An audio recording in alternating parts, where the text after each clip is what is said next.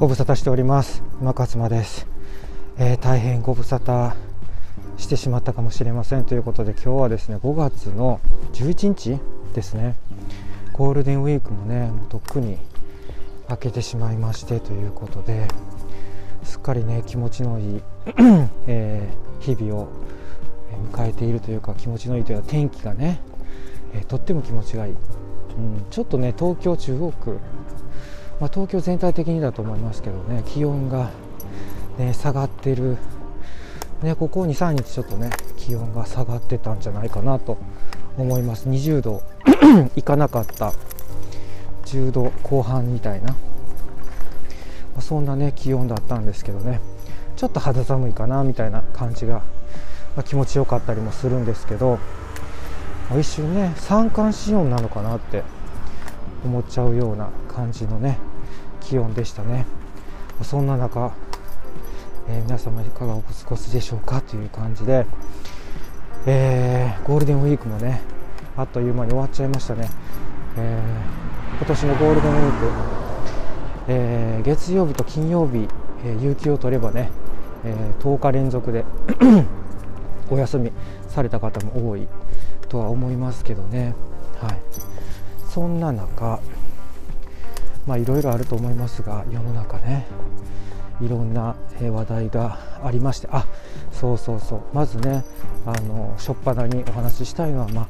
大谷翔平ですよね、まあ、この放送を聞いていただいている皆さんはね私がねどれだけ大谷翔平をしてるかっていうか大ファンなのかっていうのをねご存知の方もいらっしゃるとは思いますけれどもあのー、昨日おとついとですねものすごい活躍を見せたんですね。うんなので、まあ、しばらくねちょっと、まあ、オープン？オープンというか開幕してからシーズンが開幕してから4月？4月はねだからそのあんまり本調子じゃなかったのかな。えーと、投打両方、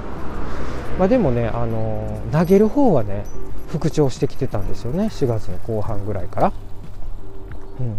ですごいいいピッチングを見せたということでニュースにもなってたんですよ。例えばその6回まで無失点に抑えるようなパーフェクトゲームを、えー、思思わせるようなか匂わせるようなピッチングをねしてたんですよ。ちょうどその佐々木朗希が好投してて、えー、完全試合達成したりしてましたよね。あのすぐ後ぐらいだったんですけど。まあだから投げる方ではね、えー、開幕してからはえー、っと2回連続で負けてたんですよ。負けがついてたんですけれども、えー、今3勝2敗なのかな。はい。5回、えーと、これまで5回先発で投げて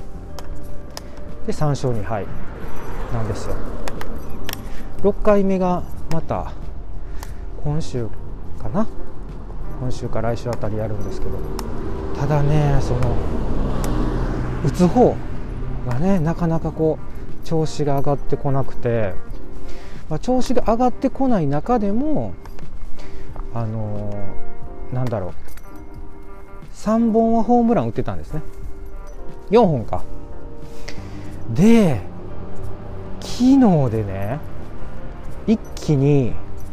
1試合で2回ホームラン打ちましてしかもそのうち1本は満塁ホームランというねキャリア初満塁ホームラン。このキャリア初っていうのはメジャーリーグでのキャリア初なのかな？ちょっとねあの私その日本や彼の日本野球時代あまり注目してなかったのでそのグランドスラムと言われる満塁ホームラン。打ったのかどうかっていうのはよく知らないんですけど、うん、どうもねキャリア初のグランドスラム。皆さんグランドスラムってね満塁ホームランのこと言うんですよ。そんなもん知ってるわってね言われそうですけど私最近知りましたねそれ。まあそんな感じでまあ昨日はねすごかったですよね。もう圧勝エンジェルス。マイク・トラウトもホームラン打ってでその連続で大谷ホームラン打つっていう。で大ホーム大谷は1試合2本も打ったと。だからもう昨日すごい盛り上がってたんですよね。おとついも実は盛り上がってたんですよ。おとついもそのサヨナラ勝ちをしておはようございますね。おとついもサヨナラ勝ちだったんでそれもね相当盛り上がりましたね。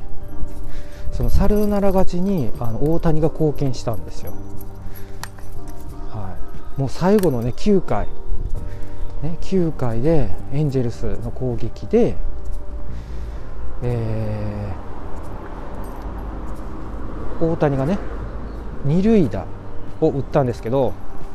ちょうどね、えーと、一塁三塁に、ね、走者がいた。なのでその2人とも帰ってきてね2点が入ったんですよね。それで同点に確かなってたと思います。で最後にそのレンドン。あ同点になってそうレンドンが、ね、あのヒットを打って大谷がホームに帰ってきた。それでサヨナラ勝ちってやつですね。はい。まあだからねそれもそれですごかったんですよね盛り上がりが。まあこれねあの試合見てない人にこうやってねあの説明してもよくわからないかもしれませんね。なのでまあとにかく盛り上がったっていう話ですね。昨日今日の試合に関しては。でもねあの私みたいにあの大谷翔平ファンなんてもう腐るほどいると思うんですけど世の中に。でねみんなやっぱり大谷の活躍をねもう大体これあの向こうのね、えー、試合が始まるのって向こうのその大体夕方夜ねからじゃないですか。だから日本の朝早いんですよ、まあ、だからねその朝早くからもうみんなねあの NHK もしくは ABEMA にかぶりついて見てるわけですよね。それで、まあ、そんな中なかなかこうね大谷の調子が良くないまあだからヒット打たないホームラン打ってくれないみたいなまあ、ファンからしたらね、ファン目線で言いますよ。それはね、大谷本人からしたら、不甲斐ないと思うんですよ。自分も打ちたい。ヒット打ちたい、ホームラン打ちたいって思いながら毎日頑張ってんのに、こう、なかなか調子が上がってこないっていうね。そうなんですよ。まあでもそんな中、打ちました。ということはね、あのー、徐々に、ま、調子が乗ってきた。うん。去年レベルの、ね、感じに戻ってきたっていうことですね。でこれもね勝手にねあのコメンテーターとかね解説の人とかねファンがね期待を込めて思ってることなんですよただでもね昨日のホームラン2本？あれ見たらいやこれも次やってまたやってくれるんちゃうかと。ね今日から今日からというか今日もまた今日明日とこうずっと試合続きますけどもうずっとね何か何かしらやってくれるんちゃうかこの男はっていうねその期待ですね、まあ、期待をどどうしてもしてしまうっていうね。だからねこう見逃せないんですよね、まあ、私ね本当この4月とそのゴールデンウィーク中の彼を見てるとねいやちょっとなんかあんまり調子良くないなみたいな。だからこう見ててもなんかこう時間もったいなかったなみたいな。全然ヒット打たへんしみたいな、うん、まあね投げた投げる時はね いい活躍をしてはいたんですけどね。だからもうそれもなんかこうその活躍も1週間に1回あるかないかのちょっと活躍。例えばヒット打ってもねあのヒットというかホームランにはならない。あの1ベースヒットみたいな、まあ、そんなんもあってあとほらえっ、ー、とフォアボール。フォアボールじゃないなそのストライクあもしくはそのボール？ボール球がボール球がなんかストライク判定されたりとか。なんかそんなんでね本人もなんかいや違うやろみたいな表情とか仕草？手でこうノーノーみたいなちゃうちゃうみたいな。そんなんよくやってたんですよ。だからそんなことしたら球審にイメージ悪いやろうなってやっぱ思うわけじゃないですか。あの佐々木朗希のね白井球審と佐々木朗希のあのありましたよねあれ。結局ああなるんですよね、うん、なのでまあちょっとそこら辺気ぃつけた方がええんちゃうか言うて、まあ、思ったりしてたわけですね、まあ、そんなこんなでね、えー、何が言いたかったかっていうと今日実はねあの大谷選手の話は少なめにしてねちょっとあのサッカー部ね修学館の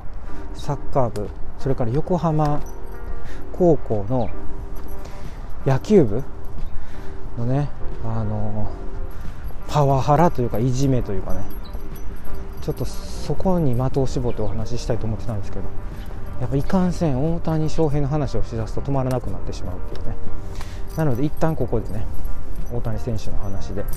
えー、この回は終わらせていただきましてですね。次の回でパワハラ問題ですね。私はねこのいじめパワハラに関しては、ね、本当に思うところがあるんですよ、まあ、私自身がねそういうことを経験したのでなんかねもう人事と思えないというか、まあ、しかも特に高校生の時ですね。やっぱね高校生の部活ってもうやっぱねこの次元が違うんですよ、うん、その中学生の部活小学校中学生のなんかその、ね、スポーツっていうか部活とはちょっとまた次元の違うレベルのだって高校生もちょっと大人になる一歩手前でしょ。だからねなんかもう厳しさがなんかもう次元が違うレベルが違うみたいな感じでね。でまあ私たちの昭和の時代はねなんかもうそれが当たり前みたいな感じでねあったんですけどちょっとねいまだにちょっと昭和昭和集残ってるみたいなこの SNS とかインターネットの時代に、ね、すぐ拡散するのにみたいな。あとそれからその大人の対応ねいやもう本当にそれをもうこう目の当たりにしましてねちょっと私思うところあるのでその件についてはまた次の回でお話ししたいなと思います。はいということで今回はこんな感じで終わっていきたいと思います。ご視聴ありがとうございました。